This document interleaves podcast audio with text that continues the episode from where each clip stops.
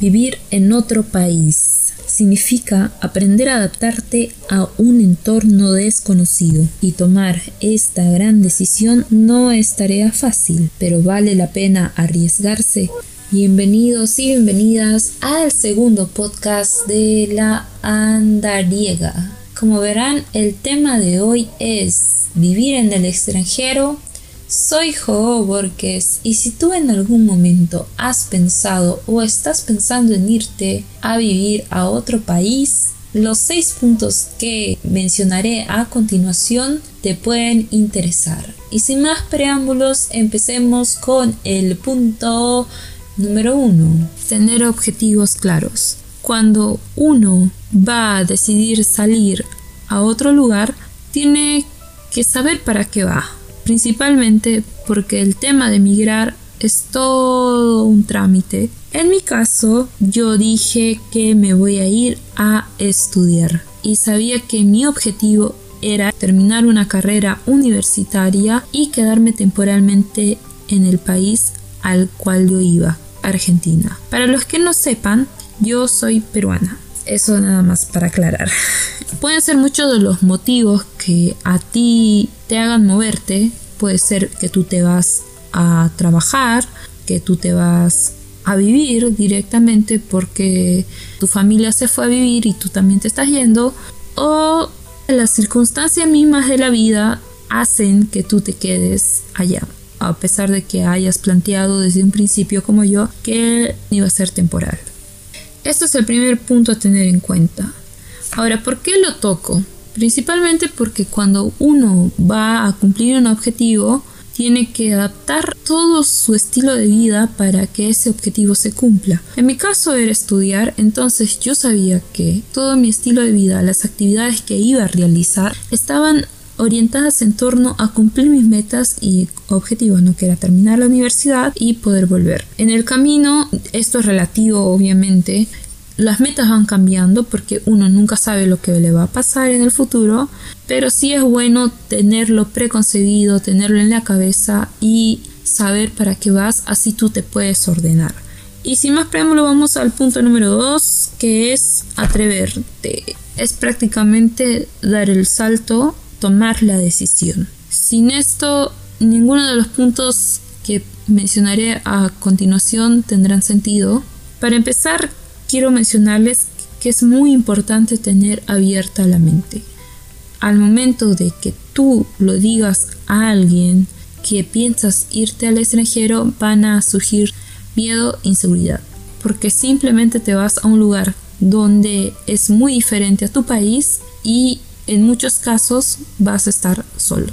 Ahora, si tienes la fortuna como yo de irte a un lugar donde hablan el mismo idioma, es mucho más fácil porque tienes la oportunidad de comunicarte con los otros cuando llegues a tener más información.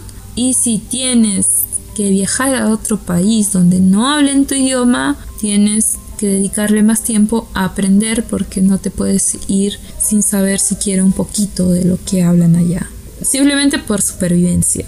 La verdad es que yo no he ido todavía a un país donde hablan un idioma diferente al mío, pero sí conozco mucha gente que lo hizo y esto fue una de las principales barreras. Así que si ustedes están pensando en irse a, otro país que no sea hispanohablante, desde ya pónganse a estudiar.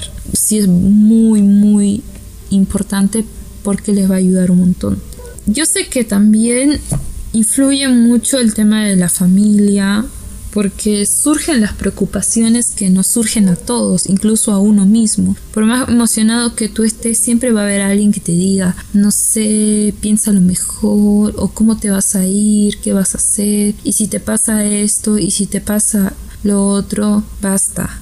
En todos los lugares a donde uno va, hay cosas buenas y hay cosas malas. Las cosas que te pueden pasar en tu ciudad simplemente te pueden pasar en otro lugar. Pero por si acaso siempre llévense un seguro, obviamente te lo piden. Y es pensar positivo, es pensar de, ok, hay que saber cuidarse, hay que tener cuidado, pero uno no puede andar por la vida pensando todo el tiempo que algo nos va a suceder. Si no te atreves a tener esta experiencia, déjame decirte que en algún momento hasta te podrías llegar a arrepentir. Y no te lo tengo que contar porque tú mismo tienes que vivirlo. Y con esto vamos al punto número 3, que es el punto que menos me gusta, que es el papeleo. Dependiendo del país donde te vayas, en algunos es más fácil y en otros más complicado. En mi caso, como Argentina es un país del Mercosur, no fue tan difícil, pero sí empezar desde cero la documentación que realmente no tenía ni idea de los términos que se usan. Sí era bastante complicado y más que lo hice todo sola, sin mucha orientación de alguien. Nosotros tenemos una gran herramienta hoy en día, que es el Internet. Si tú entras a la página oficial del país de destino, Ahora, el proceso normalmente no te lo dicen en la documentación, pero el proceso tú mismo lo haces. Y esto fue lo complicado, ¿no? Porque tienes que tener tiempo, tienes que dedicarle tiempo y tienes que a veces viajar un poquito para hacer estos trámites. Sobre todo si el consulado del país al cual vas no está en tu ciudad. Y también obviamente es una inversión, ¿sí? Los trámites cuestan. Algunos cuestan más, otros menos. Algo que les quería contar era que antes de hacer el papeleo, como les dije, no tenía absolutamente nada de idea.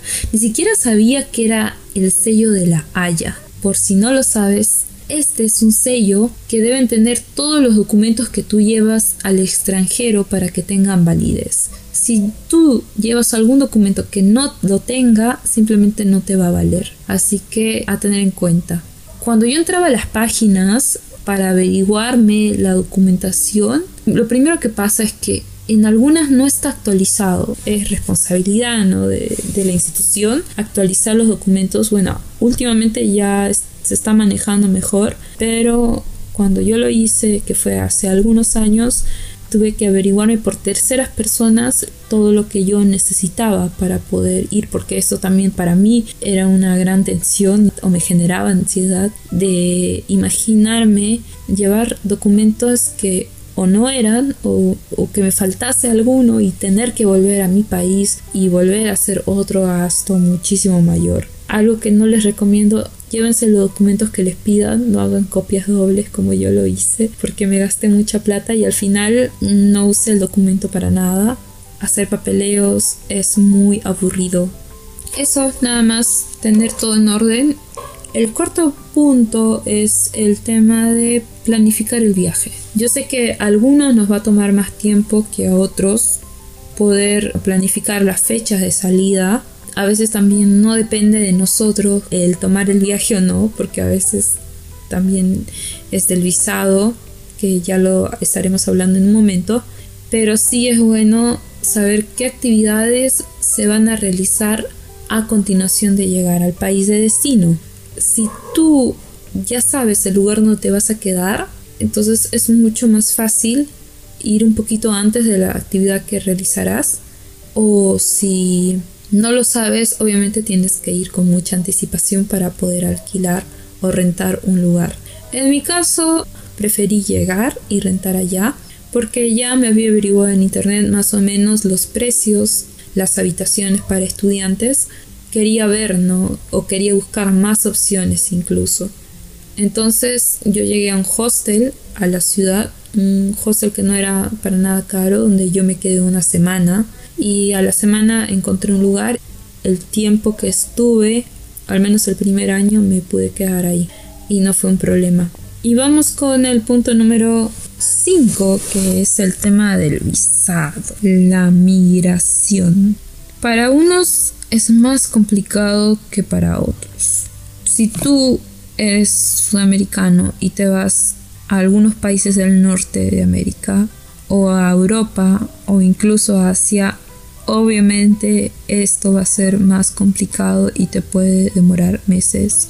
Es más, el tema de la migración para mí fue algo muy complicado porque no sabía dónde hacerlo. Había ido a Lima, primero a la embajada y yo no sabía que en la embajada no se hacen esos trámites, así que siempre vayan a los consulados. Y en el consulado me dijeron que tenía que presentar una serie de documentos que obviamente estando en Lima yo no tenía y pagar la suma de 500 dólares que particularmente se me hacía un poco excesivo. Entonces, al no poder realizar ese trámite y porque no quería volver a mi ciudad a hacer los trámites y volver a Lima, decidí arriesgarme un poquito, fue un poco loco, normalmente no lo recomendaría que lo hagan. Me fui directamente al país, entré como turista y estando allá hice los trámites. Ahora, con eso no quiere decir que yo me haya ido, llegué mi pasaporte, dije hágame el trámite, para nada. Averigué en la página del Ministerio de Relaciones Exteriores y sabía qué requerimientos yo necesitaba. Por ejemplo, antecedentes penales, que es algo que normalmente siempre en los trámites donde tú vas a migrar te los van a pedir. Pasaporte actualizado. Ojo, hay que tener mucho en cuenta esto. Toda la documentación personal siempre, siempre debe estar actualizada o no con meses a caducar porque si es así es mejor hacerse un nuevo documento. Y estando allá, la suma era completamente diferente, hasta fue muchísimo más barato, 120 dólares. Y algo muy personal que les voy a contar es que cuando yo pensé que iba a ser solo tener una visa de estudiante, pero no fue así, porque la gente que aparte era muy amable en, en, la migración me dijo, ok, con el documento que vas a sacar, que es temporal y me duraba dos años, puedes trabajar y estudiar y obviamente yo estaba bastante contenta.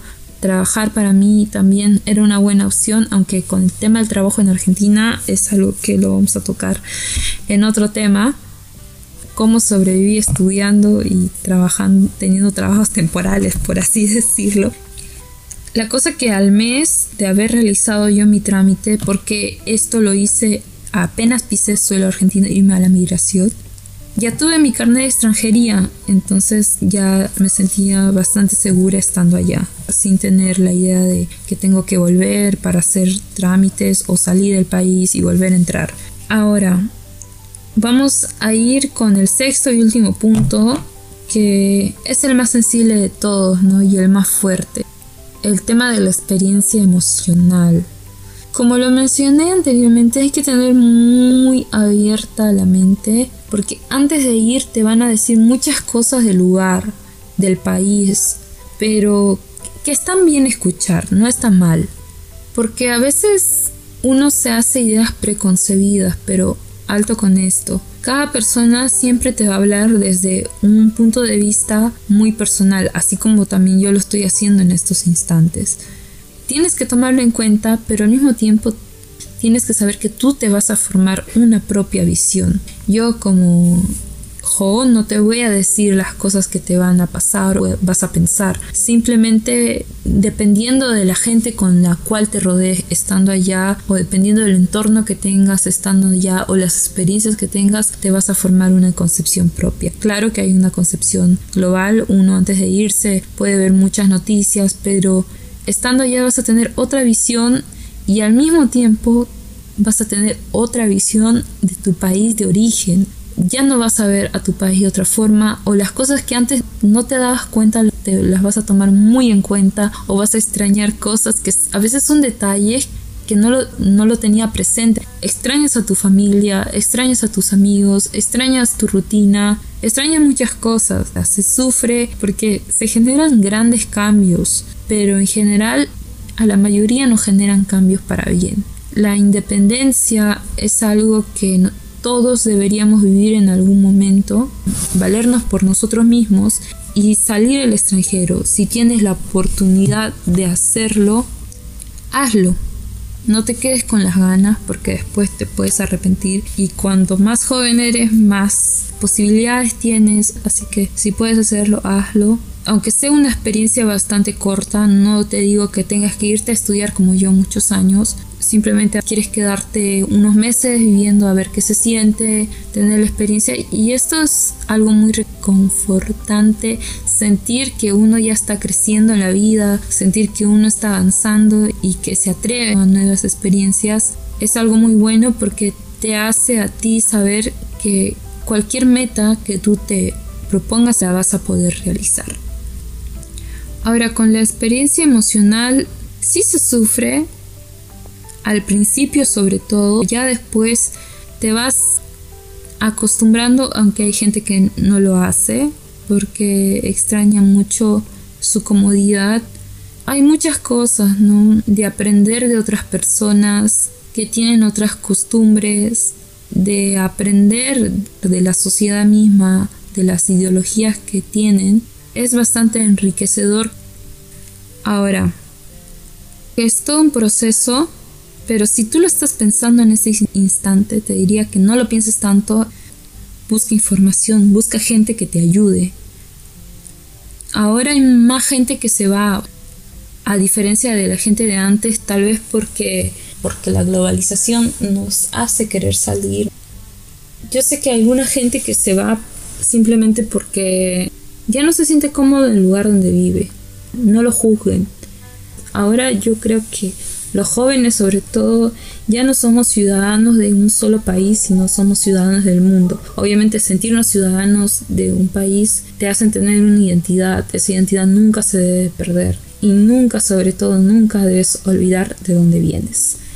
Sé que hay muchos temas por ahí que han quedado colgados, así que me lo pueden comentar, enviarme un mensaje a mis redes estaría muy agradecida y si por ahí alguien me quiere contar su experiencia, háganlo, lo tendré mucho en cuenta porque esto nos sirve un montón. Quiero agradecer por escucharme y desearles una buena semana, un buen tiempo y mucha buena salud. Muchísimas gracias, cumplan sus sueños, no se queden con las ganas, así que chao.